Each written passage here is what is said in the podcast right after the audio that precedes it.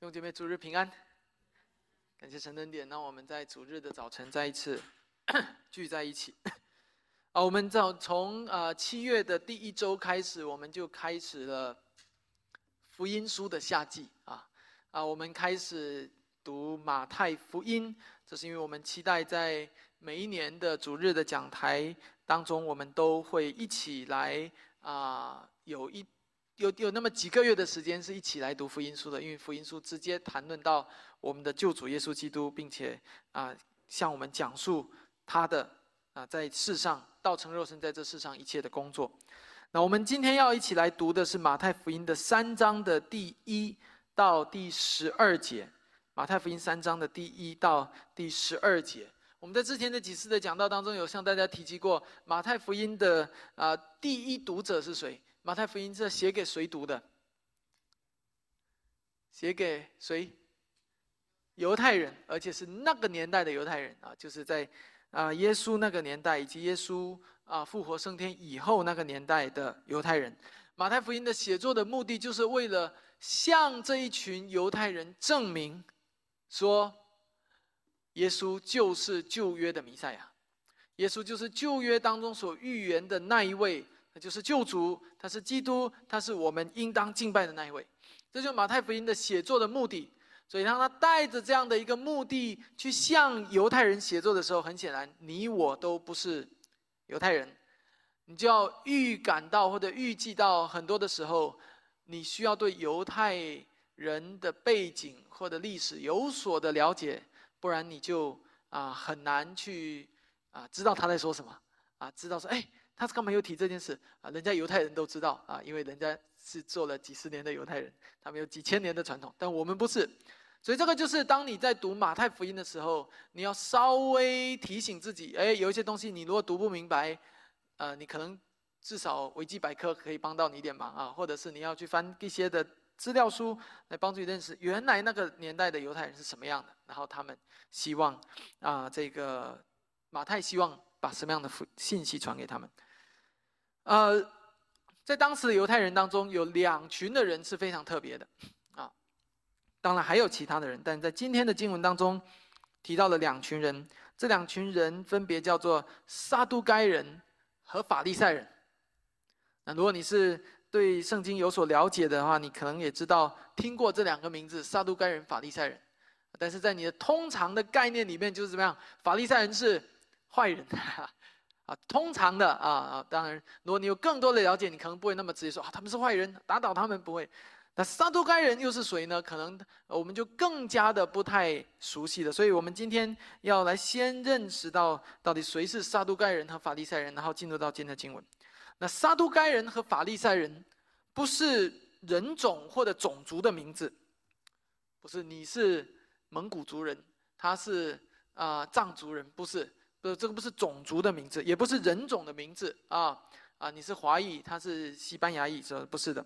啊，也不是职位或者工作的名字，明白吗？你是公务员啊，你是律师，你是什么？不是的，啊啊，他也不是政党的名字啊，你是民主党，他是共和党，他是是国民党啊，说的是什么党？OK，也不是政党的名字。那到底沙都盖和法利赛人，你怎么理解他到底是什么样的一群人呢？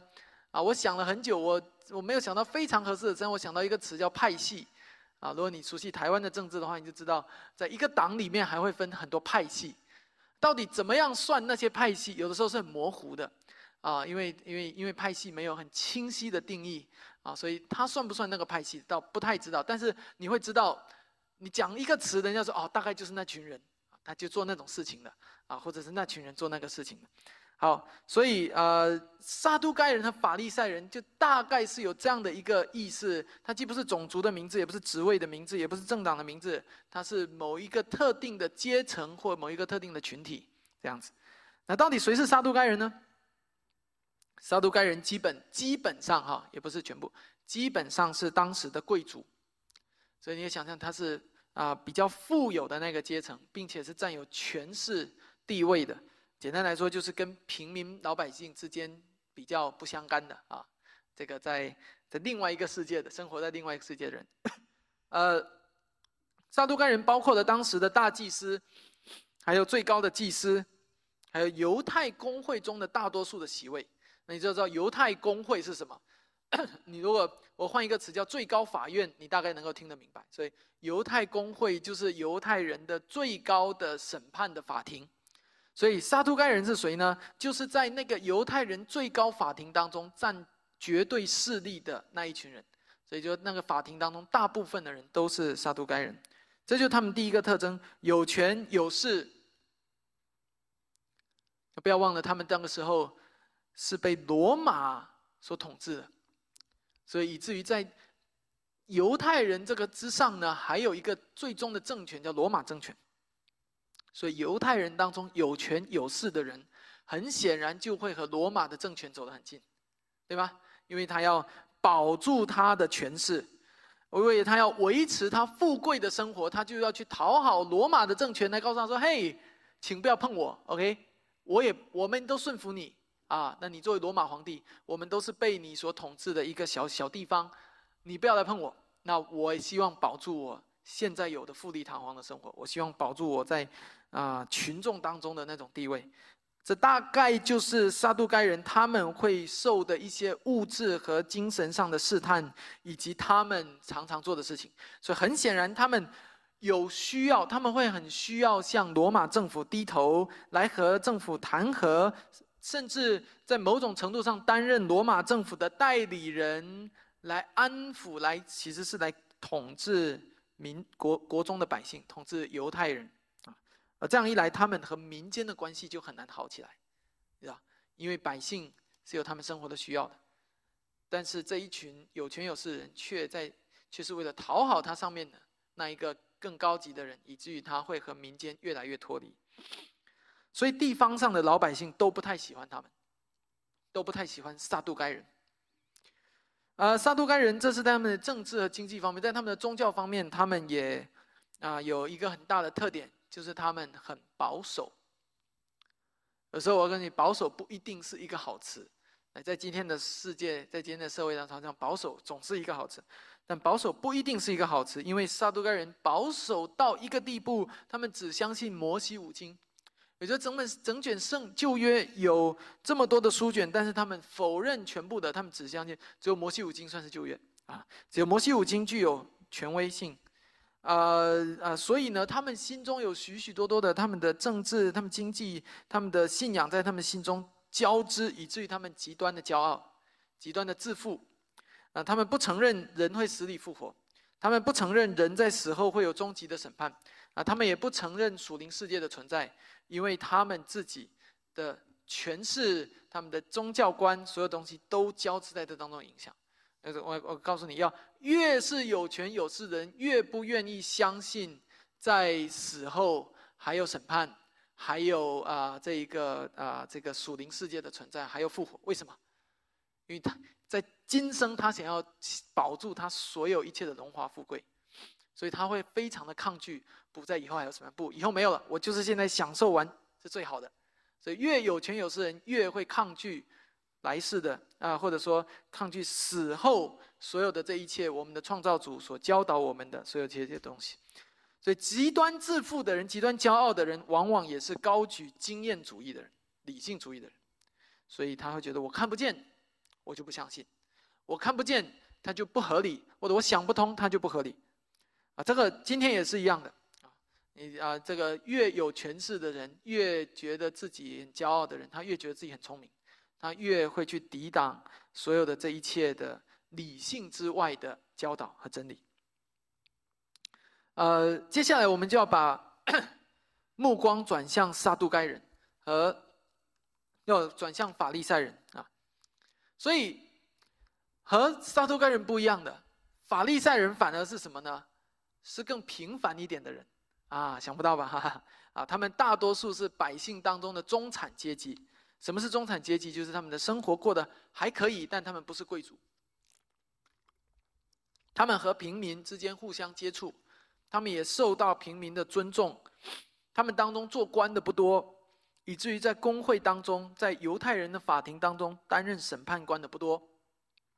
但是他们却深得民心。他们有民众的支持，百姓都支持法利赛，这就是为什么当法利赛人可以一呼百应，来煽动群众把耶稣钉在十字架上的结果，因为他们在，他们比撒都该人更加的深入群众啊。这个词，如果你大陆听来，你就听得懂什么叫深 深入群众。呃，在宗教上，他们接受上帝所漠视的圣经，他们比撒都该人更加的开放一些，也不是开放，至少不是极端的保守和封闭，所以他们接受整个的旧约，就是我们今天的旧约。另外一方面，他们也非常坚持旧约的口述的传统，甚至到了一个地步，他们认为口述的传统和圣经本身拥有同等的权威，这就是他们的问题所在。所以，他们对旧约的认认识是怎么样？是远远超过了文字所书写的旧约，因为他们认为那些口口相传的内容也是旧约的一部分。这意味着他们在光谱的另外一端。他们把旧约不断的扩展、扩展、扩展、扩展，加入、加入许多的口述的传统进去。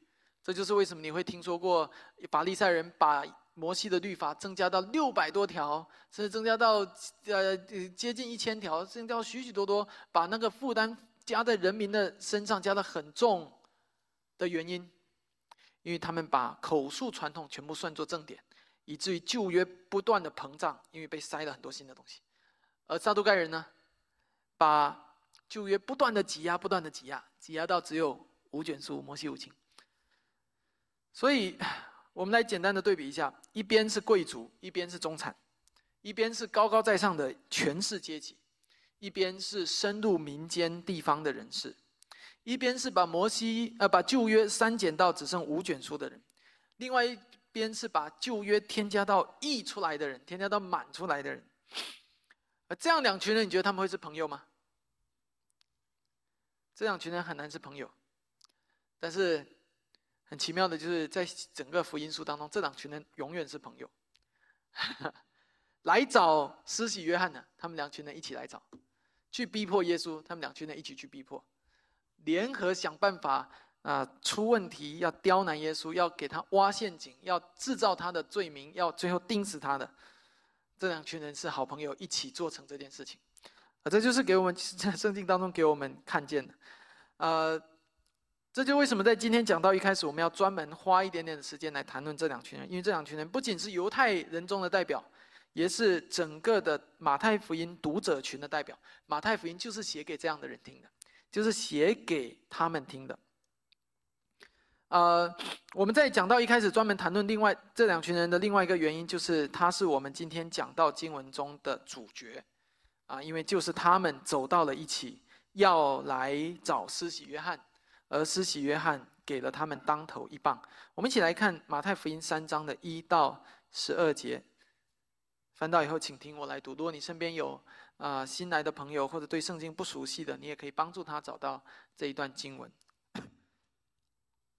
那时有施洗的约翰出来，在犹太的旷野传道说：“天国近了，你们应当悔改。”这人就是先知以赛亚所说的。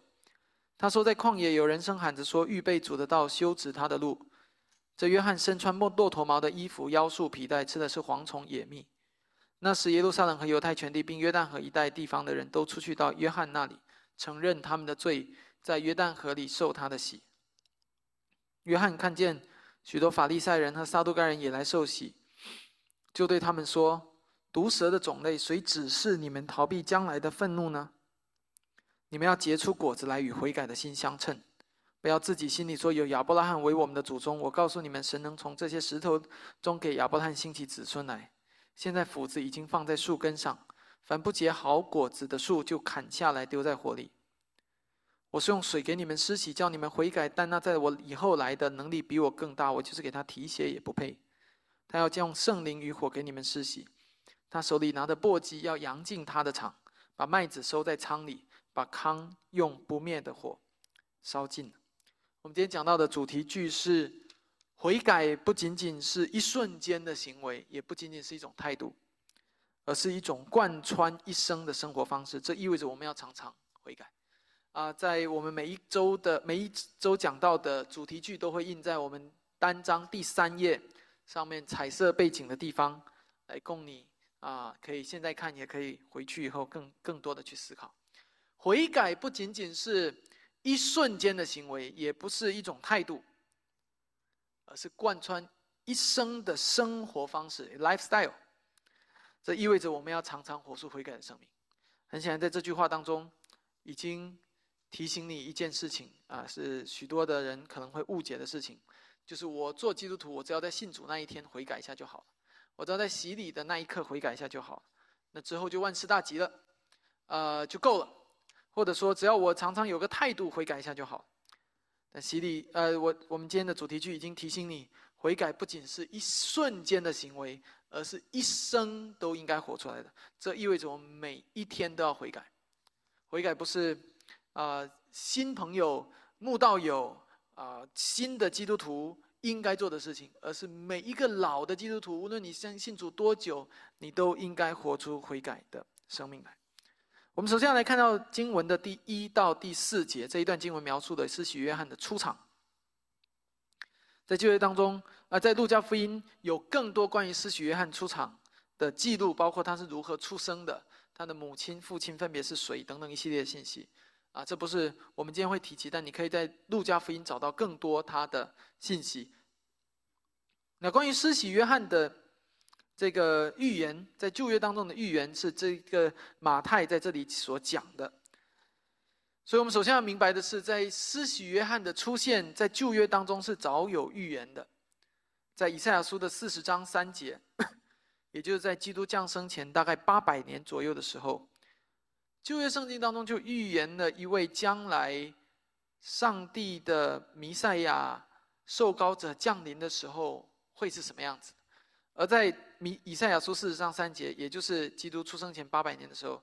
经文就已经告诉我们说，那个时候在旷野会有人声喊着说：“要在旷野预备耶和华的路，在沙漠地修平我们神的道，一切山洼都要填平，大小山冈都要削平，高高低低的要改为平坦，崎崎岖岖的必成为平原。”这是基督降生前八百年左右时候的预言，写在记载在弥赛亚。啊，记载在以赛亚书当中，这也是我们今天在圣诞节常常会听到的。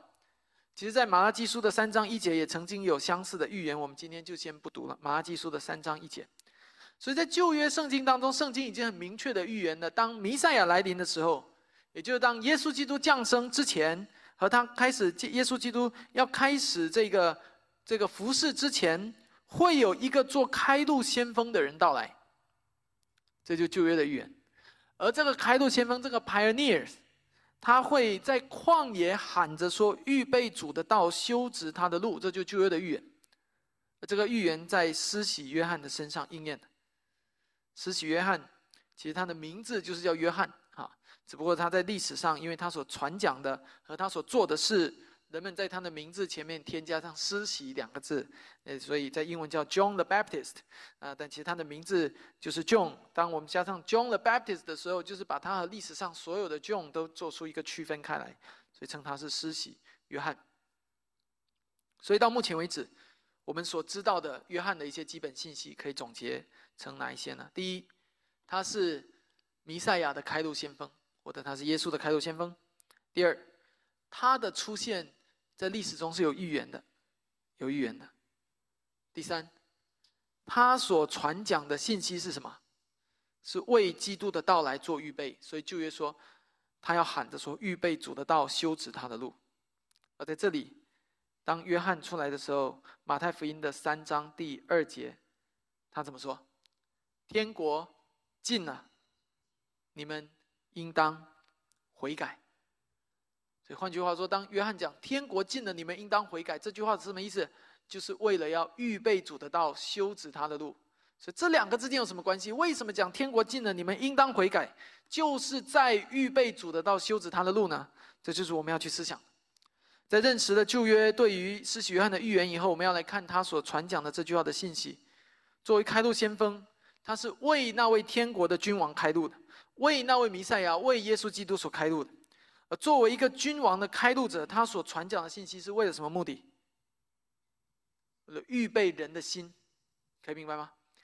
预备人的心，使人能够接受这位君王。所以，施洗约翰来，他要预备主的道，修直他的路。最重要的一个方式，就是预备人心。啊，怎么预备呢？就是把人心当中一切的一切的荆棘、一切的拦阻、一切的树枝都清理掉，让那一条路被开通出来，以至于那一位真正的君王要来的时候，可以进入到人心。而这个就是，啊，施洗约翰的工作。我有一次在山里面，我跟着呃呃在山里面生活的时候，我做人类学调查去山里面生活。那我的一个朋友就带我要去他的那一片小麦田，啊，呃，那片小麦田它是在一个比较高的山坡上面的啊。然后呢，他为了带我到那一片，不是应该是玉米地哈，对不起，那片玉米地。那从那里到过去的时候，中间有一段路呢，已经被树枝长满了，这个树枝都交织在那里，根本就走不过去，全是树枝。所以就拿着一把砍刀啊，他拿了一把砍刀。那个那个呃，他很有经验的啊，就让东砍砍西砍砍，东砍砍西砍砍，他走在我前面，啊帮我把那些的树枝都砍掉啊，所以我就可以很从容的走过去。你可以明白，那施洗约翰要做的就是这件事情。怎么什么叫开路先锋？乃是把路上的拦阻除去，而施洗约翰要把路上拦阻除去的方式，就是呼喊说：你们应当悔改。弟兄姐妹，那是极其宝贵，就是我们今天要思想的悔改的心。有另外一个画面，可以帮助你去思想开路先锋的，就是当一个君王要进到一座他所管辖的城市的时候，在那个国王的前面，往往会有一个人喊的什么“国王驾到”，会不会啊？就是这样。那这句话是什么意思呢？这句话就是说，那个国王要来了。你们赶快好，准备好你们的态度。你们赶快准备好你们的跪拜的动作。你们准备好欢迎他，准备好鲜花，准备好掌声，以至于当国王来的时候，你可以大声的欢呼，你可以向这位国王表达你对他的臣服和欢迎。而同样的，施洗约翰在这里就做同样的一个动作。显然，在这里他指出了耶稣基督的身份。他说：“天国近了。”他不指向地上的某一个君王进了，而是说天国的君王进了，天国进了。然后下一句，你们应当悔改。弟兄姐妹，请注意，这是一个非常特别的动作，因为这句话不是说天国近了，你们准备好掌声，你们准备好鲜花。当施洗约翰讲你们应当悔改的时候，指向的是人的心。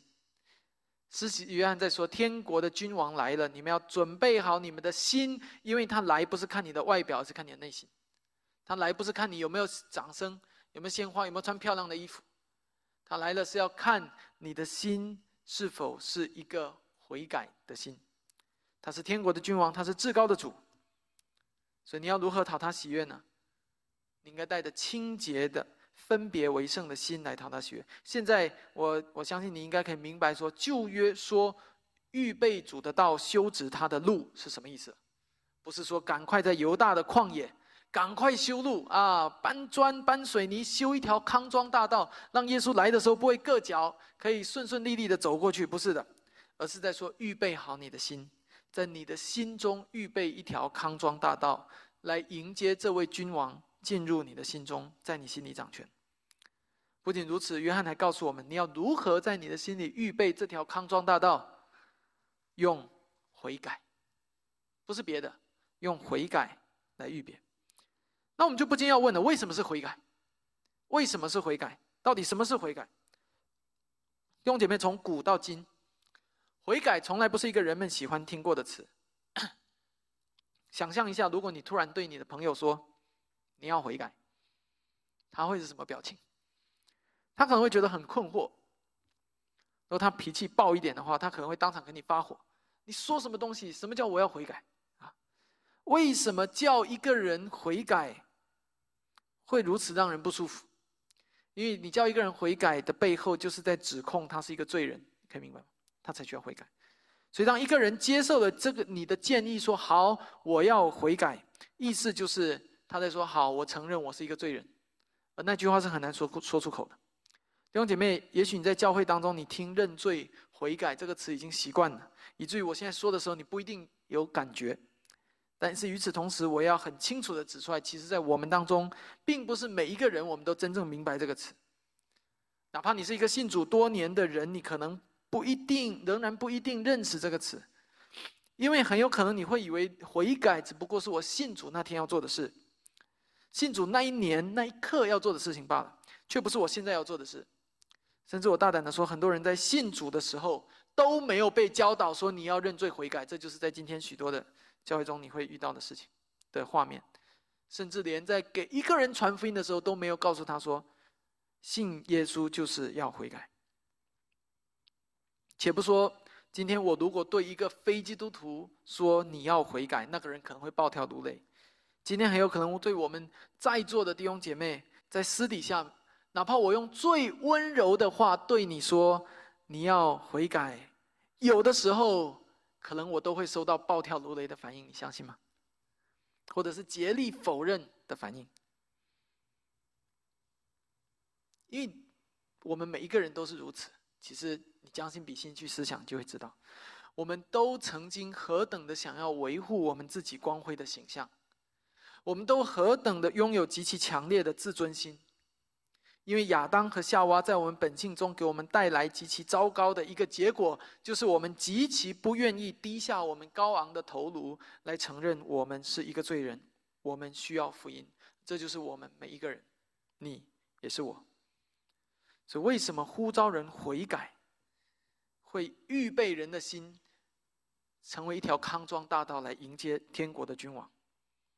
因为悔改乃是在破碎我们的心。在破碎那一个拦阻福音进入你心的绊脚石，因为你会看见，即使是已经信主在成圣路上的人，他心里的骄傲和自尊都是极其强烈的，而那一种以人为中心、以自我为中心的那一种的骄傲，正是福音的敌人。所以，当我们要预备一个人的心。要在他的心里预备一条康庄大道，以至于当我们跟他传福音、基督的福音可以进入到他的心中的时候，我们要做的第一件事情就是搬开那一些名为骄傲的石头、名为自尊的石头、名为自大的石头，而搬开这些石头的动作叫做悔改。这就是施洗约翰所做的，也是我们今天应该做的。施洗约翰在这里把天国的降临和悔改紧紧的结合在一起，给我们一个很重要的启示。就是今天我们在传福音的时候，我们应该传使人悔改的福音，而不是传使人自大骄傲的福音，也不是传那些使人自我关注的福音。今天很多的教会在思考到传福音的时候，第一个想反应是想着我如何讨好一个慕道友，如何让这慕道友感到舒服、感到被接纳，如何让他觉得这个福音是一个一一个呃可以帮助他成功路上的一个助力器，来帮助他成功。今天常常我们看见许多的。地方的传福音是传这样的福音。当为了让一个慕道友感到舒服的时候，常常我们看见在教会在办福啊福布道会之类的时候，极力的会向世俗的文化靠拢，唱一些世俗的诗歌，用世俗的曲调煽动世俗的情绪。但弟兄姐妹，那从来都不是圣经所教导我们传福音的方式，因为福音的呼召从来不是一个把人推向世俗文化的呼召，而是把一个人从世俗文化中拉出来。把最这这个从这个被污染的世界中拉出来的一个呼召，福音的呼召从来不是要谄媚或者恭维一个人，让他自我感觉良好，而是要指出一个人的罪，要破碎他心中的强硬并且难以放下的自尊，以至于他能够悔改在上帝面前的呼召。福音是这样的一个呼召，福音从来不是一个。要使人迎接一切成功与顺利的呼召，而是一个把人引向永恒，去领受天上永恒基业的呼召。福音的呼召从来不是要让一个人放飞自己，做回自我，do yourself, be yourself。福音的呼召乃是将一个人从他的个人生命的王位上拉下来，并且祈求上帝走上他生命王位的呼召。福音的福音的呼召不是呼召你做王。而是呼召你放弃你对你生命的王权。福音的呼召不是呼召你独立自主，而是呼召你放弃独立自主，因为你是靠着自己根本就无能为力。你要学习依靠上帝。所以现场在座的还不是基督徒的朋友们，无论你是第一次、第二次，还是已经来我们教会中有一段时间了。我要非常诚实的告诉你一个你可能不愿意听见的真相，就是成为基督徒、信靠上帝的第一步，是要认识到你自己在上帝面前是一个罪人，并且在他面前认罪悔改。罪人这个身份不是我定的，不是我们教会定的，你乃是在上帝的面前是一个罪人。我们所有人其实都是一样，我们都在上帝面前是一个罪人。我们都自以为完美，都自以为有益，我们都一样的骄傲，一样的嫉妒别人，一样的会贪心。如果你还不是一个基督徒，你还只是一个福音朋友的话，我要告诉你，其实我们和你之间，我们相同的点远多过我们不同的点。因此，我们和你一样，我们都是需要基督的人。教会不是一个圣人的俱乐部，教会是一个一群蒙恩的罪人聚集在一起。关于这一部分的最后，我们要简单的谈论到施洗约翰所施行的洗礼，原来是旧约的洗礼，而不是新约的洗礼。啊，这意味着这在这当中有一些的不同。在呃，约翰在他自己的这个讲道这边也讲得很清楚，他说怎么样？他说：“我给你们施洗是要叫你们悔改。”第十一节，在马可福音一章四节也说，约翰的洗礼是一个悔改的洗礼。所以最后一部的的这个第一段的最后一部分，我要我们要特别的提醒弟兄姐妹，呃，不要把这里的洗礼和新约的信主的受洗混为一谈。那个是啊，主耶稣基督的命令，呃，这个是旧约的洗礼，是一个呼召人悔改的洗礼。第二部分我们要来看到第五到第十二节，进入到今天经文的第二段。当施洗约翰呼召人们来悔改的时候，这时候来到一群人。我们在前面有讲到，这一群人就是撒都该人和法利赛人。我希望你还记得，稍微记得这两群人的特征啊，这两群人并不是。朋友是敌人，但是他们如今却走到了一起。但无论是撒都该人还是法利赛人，他们都表现出一副比别人都更加敬畏上帝的样子。为什么呢？他们表现出如此敬畏上帝的样子，是为了什么？为了是旧约当中的祝福，约里的祝福。我们今天还没有时间再去细讲整个在旧约圣经当中，特别是在摩西五经中所提到的应许和祝福。但你不要忘了，撒都该人是非常爱摩西五经的。为什么？因为那里面充满了祝福啊！他们就想，我跟他们就是有关的，所以那些祝福今天都是要临到我头上的。那边说亚伯拉罕的子孙受到祝福，我就是亚伯拉罕子孙，说我要受到祝福。我们血统纯正啊，我们是真犹太人，我们是犹太人中的犹太人，以色列人中的以色列人。呃，撒都盖人和法利法利赛人，他们都是这样这一类型的狂热分子。他们摩西五经奉为至宝，因为他们极其看重其中的祝福。在那里，上帝说他拣选了亚伯拉罕的后裔，他呃国度要从亚伯拉罕的后裔中兴起来，啊，他要赐给亚伯拉罕的后裔一片土地。啊，所以现在到底谁是亚伯拉罕的后裔就很关键了。啊，所以谁是亚伯拉罕的后裔，谁就掌握了整个世界的福分，因为旧约说。全地要因着亚伯拉罕的后裔而得福。而什么叫后裔？很显然，这个问题按照人的思维指向的就是血统。什么叫子孙呢？后裔啊，后代就是指向血统、血缘。而这群撒都该人、这群法利赛人，他们极相信他们的血统是最纯正的，所以他们是最纯的亚伯拉罕的子孙。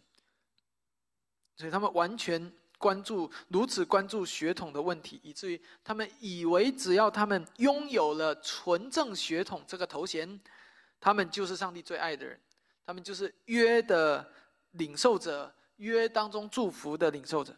谁知道这个时候，施洗约翰出来，在他们面前当头一棒，说：“毒蛇的种类啊，谁指示你逃避将来的愤怒呢？”下一句是什么？下一句是：“你们要结出果子来，与悔改的心相称。”什么意思？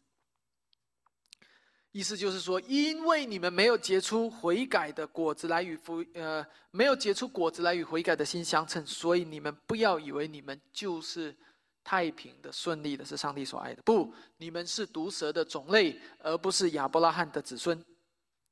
接下来，约翰讲的更清楚了，他说：“不要以为有亚伯拉罕为我们的祖宗，我告诉你们，上帝能从这些石头里兴起亚伯拉罕来。”至于你们这些人，你们现在的情况万万分的危急，因为斧子已经放在树根上了。凡不结好果子的，就砍下来丢在火里。请问什么叫好果子？就是前面说的与悔改的心相称的果子叫好果子。什么意思？就是要活出一个悔改的生命来，活出一个敬虔的谦卑的生命来，才叫做结出好果子。否则，就算有亚伯拉罕做你的祖宗也没有用，在上帝眼中，你仍然是毒蛇的种类，要被审判，被丢到火里。这样可以明白吗？弟兄姐妹，这是极其强烈的警告。慈禧约翰在说：你们一直引以为傲的血统论错了。上帝看的不是你们的血统，而是你们的心。只有心里悔改的人，才真正被称为亚伯拉罕的子孙。至于你血统纯不纯正，那都不重要。现在，亲爱的弟兄姐妹，请你设身处地的想一下，这句话其实颠覆了所有的犹太人，特别是这些犹太人中的犹太人，他们整个的心中的世界观、价值观都被颠覆了。本来他们以为他们是亚二代的，可以听得懂什么叫亚二代吗？啊，在今天，呃，今天有的人说拼爹啊，他们以为他们可以拼祖宗的。因为他们的祖宗是亚伯拉罕，所以现在呢，这个约翰的一句话就颠覆了所有这一切。弟兄姐妹，约翰的教导在这里给我们可以给我们带来许多的教导和应用，因为这一段话不仅仅是讲给撒都干人和法利赛人听，这段话同样是讲给今天的基督徒听的。在这里，我要提出两个大的应用，请你看到你的大纲，来借着亚伯拉罕讲到血统与悔改的关系。来思想，这跟我们今天的基督徒有什么关系？正如约翰所说的，不要以为有亚伯拉罕做你的祖宗，你就可以天然的得救，你就可以自动的成为亚伯拉罕的子孙。不，你要结出悔改的果子来。今天，同样的，这对我们是震耳欲聋的警告。在座的，如果你是年轻人一代，你不要以为你生在基督徒的家里，你就自然而然是一位基督徒了。现场在座的，如果你是作为父母的、为人父母的，无论你今年是四十岁、五十岁，还是七十岁、八十岁，无论你已经拥有了孩子，还是已经拥有了孙子，我都要用通过今天的这段经文来勉励你：不要以为你的孩子出生在一个基督徒家庭，他就自然而然是一位基督徒，他就天生是一位基督徒。不要以为你的孩子从小跟你一起去教会敬拜，你就假定他是基督徒，假定他信靠上帝，跟随上帝。不要以为你的孩子小时候可能在某一个营会，或者某一个呃呃这个这个在婴儿时期受了洗，他就必然是基督徒。在这一点上，即使是那些支持婴儿洗礼的教会，也会和我们持有相同的观点。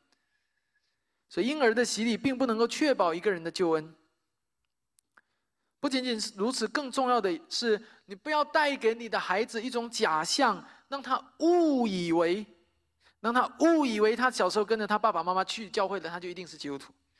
不要带给你的孩子一种假象，让他误以为只要我生在基督徒家庭，只要有基督徒的爸爸妈妈做我的爸爸妈妈，只要有基督徒的爷爷奶奶做我的祖先，我就是基督徒了。每一个人都要按照自己的信心，在上帝面前接受审判。每一个人都要为自己一生的行为和决定来负责。你要么成为上帝的儿女，要么被排除在这个神圣的家庭之外。上帝向我们所要的是什么？是一个悔改的心，并且活出与悔改的心相称的生命，就是在信心中信靠这位创造天地万有的上帝，并且相信他所设立的救恩。这就是上帝向我们所要求的。向每一个自称是基督徒人的人所要求的，也是我们每一个希望自己的孩子成为基督徒的父母们，我们应该扪心自问：你确定你的孩子、你的下一代是基督徒吗？这个问题的答案不是根据他小时候有没有和你去教会，不是根据你自己是否信主，而是根据他现在的属灵生命如何，他每一天在。信仰的方面，他做的如何？他活出来那样的生命吗？他向上帝祷告吗？他读圣经吗？他委身于某一间教会吗？不一定要委身在我们教会，但他必须有一间委身的教会，因为这是圣经的命令。老实说，我们很难承认一个从来不去教会的人说他是基督徒，因为他从来没有活出过一个基督徒应该有的生命。基督徒这三个字从来不是一个标签，或者一顶帽子，好像只要我把这顶帽子买到手了，它就完全属于我。基督徒这三个字是一个生活的过程，是一生的旅途。求主怜悯我们。当施洗约翰称这些人是毒蛇的种类的时候，他不是恨恶这些人，相反，他是爱他们，爱他们的灵魂。他不希望他们总是活在这种错误的认识当中，活在自欺当中。所以，亲爱的弟兄姐妹，无论你是年轻一代还是年老一代，无论你是做儿女的还是做父母的，我都盼望施洗约翰的警告和责备能够回荡在你的心间。当一个人不在他的生命当中活出一个基督徒应该有的样式的时候，更具体点的说，就是当这个人他不在他的生命中常常读经祷告，常常悔改认罪，常常委身于一间教会，常常活出与其他的有同样悔改的心的弟兄姐妹之间的团契的时候，他就极有可能是约翰口中所说的毒蛇的种类。不要以为有基督徒做我的父母。不要以为我是某某人的基督徒父母。不要以为家庭关系可以传递信仰。不要以为我的妻子是基督徒，我就是基督徒了。不要以为我丈夫是基督徒，我就是基督徒了。也不要以为我们家有一个人做基督徒就够了，我们一家就得救了。基督徒的身份不是一张保险卡、一张会员卡，一家办一张就够了，像 Costco 一样。基督徒的身份是每一个人要自己向上帝交账负责。所以，如果你对你的孩子、你的亲人他们的得救的情况还存在某一种的误解，我盼望今天的讲道可以帮助你吧，从这种误解当中唤醒出来，以至于你不要再用虚假的平安来敷衍你自己的心，说没事的，我的小孩子小时候去过教会，没事的，他心中知道上帝就够了。不单单知道还不够，与魔鬼撒旦也知道。摩西撒旦不仅知道，还战经，确实不敬拜。所以一个人知道上帝是不够的，他应该敬拜上帝，他应该活出悔改的生命来。在这当中有第二个的应用，不仅仅是血统这种呃问题会堵塞我们的心，常常还有许多世俗的自以为骄、自以为傲的石头会堵住我们心。这就是我们在这部分的第二个应用。在这里，我们要再一次问约翰所说的这句话到底在说什么？我们已经知道他在预备人心，他在搬开那些石头。但他搬开什么样的石头呢？除了血统，今天还有许多的谎言萦绕在罪人、在世人的心头，成为他们心中的绊脚石，拦阻他们悔改。作为二十一世纪的人，在许多人的心中，你走到马路上去，没有人会说有亚伯拉罕做我的祖宗，我会得救。没有人会跟你这么说。但是，会有许多人会告诉你：“哎，有我的官位，或许可以保障一点。啊，这个末日来的时候，我疏通一下关系，说不准我可以得救。那么诺亚方舟可以给我留一个船票就好了。啊，有我的金钱做保障，有的官位做保障，到时候多捐一点钱，我也许就得救了。啊，所以你看，今天有很多人往这个这个慈善机构去疯狂的捐钱。”因为他害怕他将来会不会不得救，他以为用他的金钱可以买来得救的机会。我希望你可以明白我的意思。我的意思是，到底在上帝的救恩面前，你要依靠什么？你依靠的是什么？这句话不仅是说给非基督徒听的，也是说给基督徒听的。我们都要反思和思考。今天你依靠什么？你得救的确据建造在什么根基上？我知道不，你不一定建造在你家人的根基上，说哦，我有我的家人做基督徒这样。但还有可能是你的职位、你的官位、你的金钱，这是你所依靠的吗？还是你曾经所做过的好事、善事，你自以为你所积过的功德，甚至还有可能是你来教会多久了？你在教会当中做了哪些事情？你对这间教会有什么样的贡献？你会依靠那些？弟兄姐妹，我并不是要否认我们许多人曾经的忠心和善行。是，我知道在我们当中，大家有许多人都曾经做了许多的贡献，做了许多好事。但我要提出的问题是我们依靠什么？什么是我们的依靠？就像诗歌我们所唱的：“唯有基督是我们唯唯一的依靠，是我们寻求赦罪时候唯一的仰望。”而这当中，在这个过程当中，第一步。最关键的就是悔改的心。最后第三个部分，弟弟兄姐妹，我要再次第大家一起思想约翰的这一句话：你要结出悔改的，结出果子来，与悔改的心相称。我们回到这一句今天的主题经文当中，也是印在单章上的主题经文。在第一部分当中，我们说这句话对那些非基督徒是有效的，因为他们需要听见一个悔改的信息，而不是听见一碗充满成功学的心灵鸡汤。但在第三部分，我要告诉你，这句话不仅对非基督徒说，也是对基督徒说的，也就是现场在座的各位。什么叫结出果子来？这里的果子不是你去传福音带一个人信主结出果子来，这里的果子是指你活出那个生命来。在你的生命里活出来，让它显出来，变成一个可以看得见的东西。想一下，如果我今天告诉你你需要悔改，你是什么反应？你会不会说那是非基督徒的事情，和我没有关系？因为我已经是一个基督徒了。不，那不是一个真基督徒应该说出来的话。正如约翰在这里所说，悔改是和生命相连的，是和结出果子相连的。这意味着我们每一天都应该操练悔改。在今天的经文当中，从某一种程度来说，这些撒都该人和法利赛人并不是不认识上帝，他们认识，但是他们刚硬，在今天的他们的心被各样的骄傲所挤住了，以至于他们忘记了上帝才是唯一的拯救。在今天的经文当中，从各种程度上来说，这些撒都该人和法利赛人，他们不是不知道悔改。但他们以为怎么悔改呢？献祭来悔改，啊，摩西的律法好好的献，啊，表面上该献的羊、该献的牛、该杀的，呃，该杀的杀好、烧好，可以了，罪赦了，对吧？它就这个过程嘛，操作一下就好了，啊，例行公事一下，他们就忘记了悔改是一个跟心有关的事情。从某种程度来说，他们就像今天的有一部分的基督徒。虽然在每一天的祷告当中说“神啊，我认罪，我悔改”，也就说在口头有那个态度就好了。不是的，我们仍然需要被提醒说我们需要悔改，因为很多的时候我们在祷告当中，我们所说的认罪和悔改是假的。很多时候我们在嘴上说说，却没有真正的行动。很多时候我们悔了，但是没有改。那中文是很有意思的，悔改，悔改。所以在今天讲到的结束，我要鼓励弟兄姐妹，让我们一起操练。让悔改成为一种写入我们每一个人生命中的基因，让悔改成为我们教会的文化。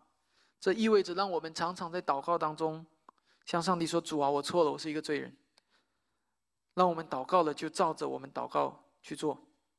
那我们常常在平时的生活当中，我们彼此的悔改，告诉身边的人：“对不起，我做的不好，我可能得罪了你。”让对不起成为一句常常是我们可以常常说出口的话语，让道歉成为我们一个平常的动作。